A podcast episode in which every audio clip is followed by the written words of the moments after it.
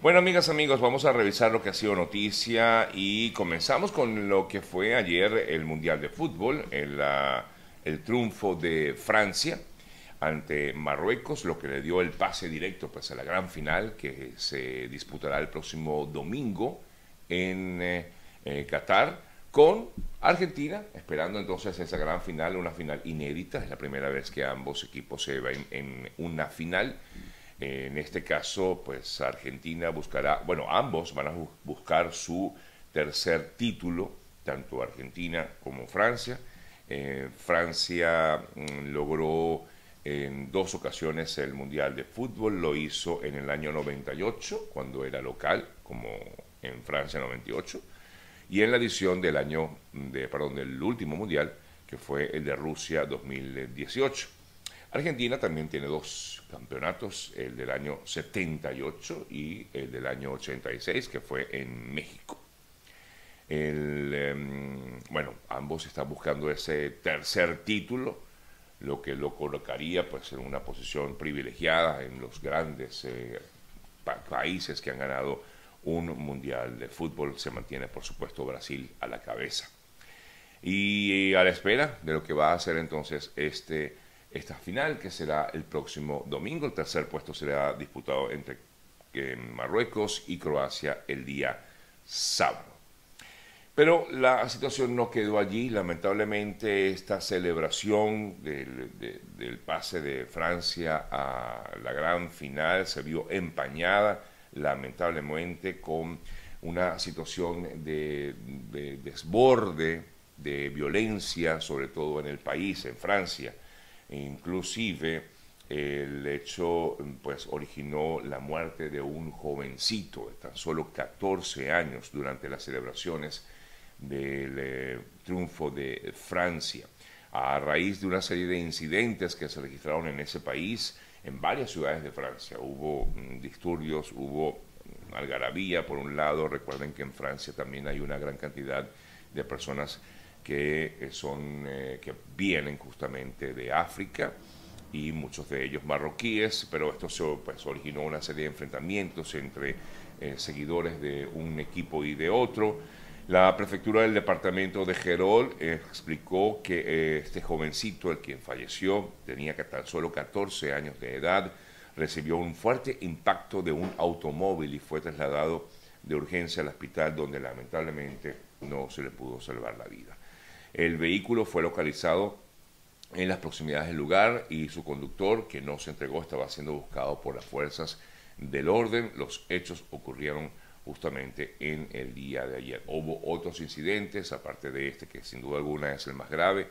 En París, las fuerzas del orden desplegaron más de 2.000 policías que, eh, para evitar justamente nuevos enfrentamientos calculan unas 25.000 personas que se congregaron en los alrededores de los eh, parques elíseos o de los campos elíseos, quise decir.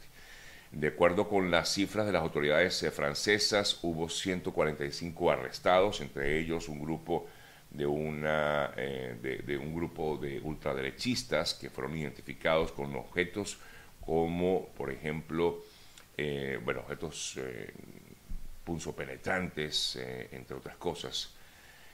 Una situación que, bueno, se, se desbordó, pues, la, la violencia, lamentablemente, eh, para empañar lo que fue el triunfo de Francia en, este, en estas semifinales del Mundial de Fútbol 2022. Me voy a Perú, también continúa la crisis política en ese país, la situación tampoco sigue siendo nada fácil para quienes viven en Perú en vista de que el gobierno de ese país decidió finalmente declarar un estado de emergencia a nivel nacional por 30 días.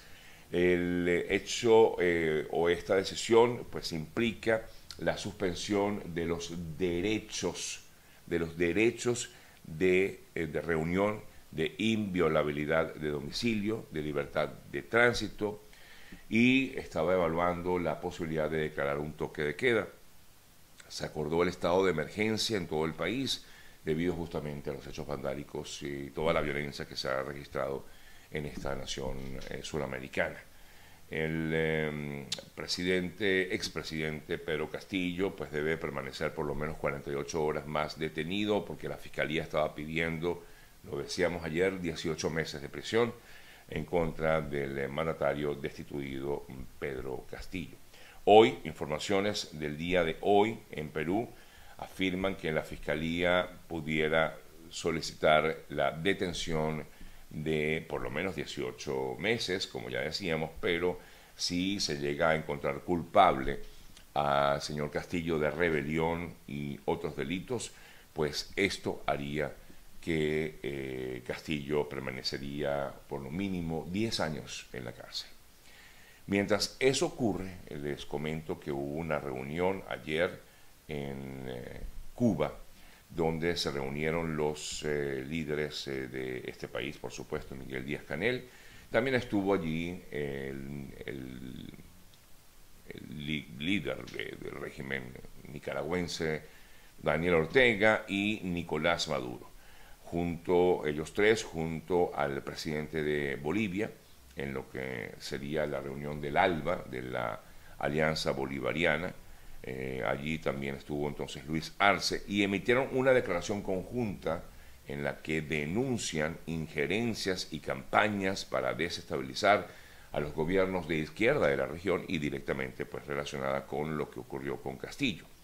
Eh, los eh, dirigentes rechazaron, y voy a leer textual, parte de lo que ellos allí escribieron o escribieron, el entramado político creado por las fuerzas de derecha de Perú en contra del presidente Castillo, obligándolo a tomar una decisión que fueron luego aprovechadas por sus adversarios en el Parlamento para destituirlo. Fue parte de la declaración que hicieron ellos en el día de ayer allá en Cuba.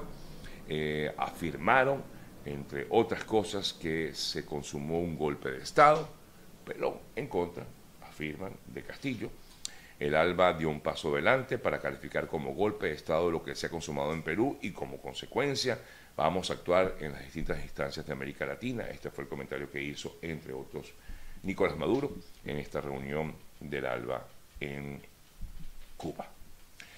Eh, bueno, solamente ven un lado de la historia. Mientras tanto, continúa pues la situación eh, delicada en, Perú con, con, esta crisis tan terrible que hay mm, política y que, por supuesto, obliga a generar muchísimos, eh, muchísima angustia a la población, básicamente, porque no pueden salir de casa prácticamente, no pueden, eh, bueno, están a, la expectativa de cualquier cosa que pueda ocurrir, está prácticamente las fronteras cerradas, eh, se impide el paso de, vehículos hacia las afueras del país. Es una complicación muy grande la que tiene en estos momentos Perú a raíz de lo que fue esta situación vivida hace ya una semana en esta nación. Bueno, amigas, amigos, vamos a ir concluyendo nuestro programa por el día de hoy. Antes de hacerlo, permítanme revisar unas, eh, las otras las informaciones que se han destacado en las últimas horas, no sin antes recordarles que para cualquier eh, caso vinculado con temas migratorios se pueden contactar a la autora Yesenia Iacona. Recuerden su contacto vía Instagram, arroba Yesenia Iacona, o también lo pueden hacer vía telefónica, su número telefónico, el 786 366-2632, 786-366-2632. Hablando del tema migratorio, quiero destacar unas notas que se han eh, profundizado en las últimas eh, horas y tiene que ver justamente con este proceso migratorio en la frontera entre Estados Unidos y México.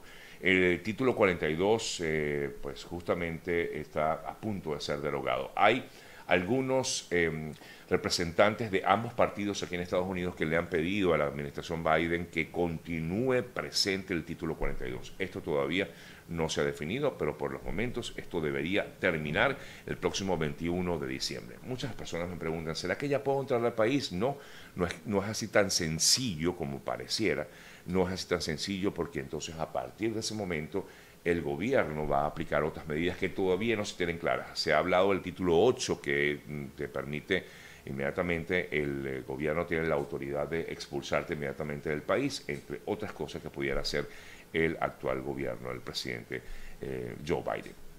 Ahora bien, eh, una de las cosas que por cierto tienen que ver con el tema migratorio, el propio gobierno, la administración Biden, está considerando limitar la cantidad de personas que vienen de determinados países. Ya lo hizo con los venezolanos, con el caso de este parol humanitario que se ha dado, a, que se ha ralentizado las últimas... Eh, eh, en las últimas semanas. Bueno, algo similar pareciera, ojo, no estoy diciendo que vaya a ser así, pero pareciera que va a venir porque justamente en el día de ayer se especificó que se estaría pensando por parte del gobierno del presidente Biden de limitar la entrada de personas provenientes de Nicaragua, de Cuba y de Haití de estas tres naciones donde, de donde precisamente están llegando muchísimas personas a Estados Unidos. Repito, de Nicaragua, de Haití y de Cuba.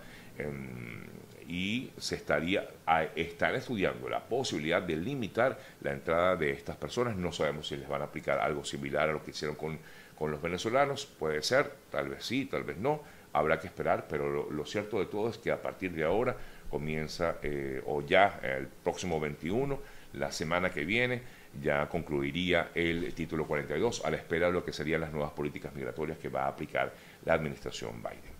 En otras noticias eh, destacadas en las últimas horas, eh, Brasil dijo que iba a restablecer sus relaciones con Venezuela. Esto va a ser a partir del 1 de enero, luego que mm, ya asuma el poder el eh, mandatario brasileño Lula da Silva.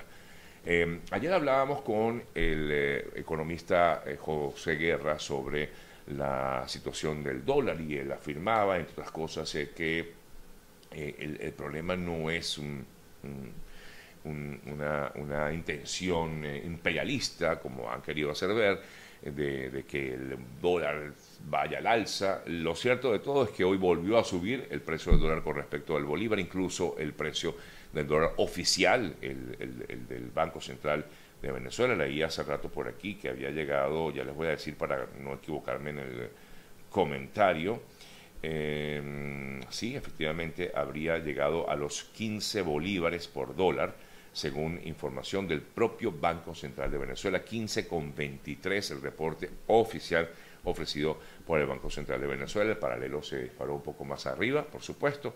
Entonces, en el día de ayer, hablando de este tema, la vicepresidenta Delcy Rodríguez informaba que, eh, bueno, eh, de que en teoría habrá castigo o sanciones a aquellos eh, que están haciendo o perturbando el mercado. Ella, ella asegura que han identificado los presuntos responsables, así lo dijo, de la devaluación que está sufriendo el Bolívar, eh, aunque algunos afirman que esto es sencillamente porque el venezolano no quiere más bolívares, quiere dólares, y esto ha originado esta alza, esta tendencia alcista de la moneda en Venezuela. Pero bueno, ella decía ayer que hay ya algunos o están vigilando, de, identificando a responsables de esta devaluación de las últimas semanas.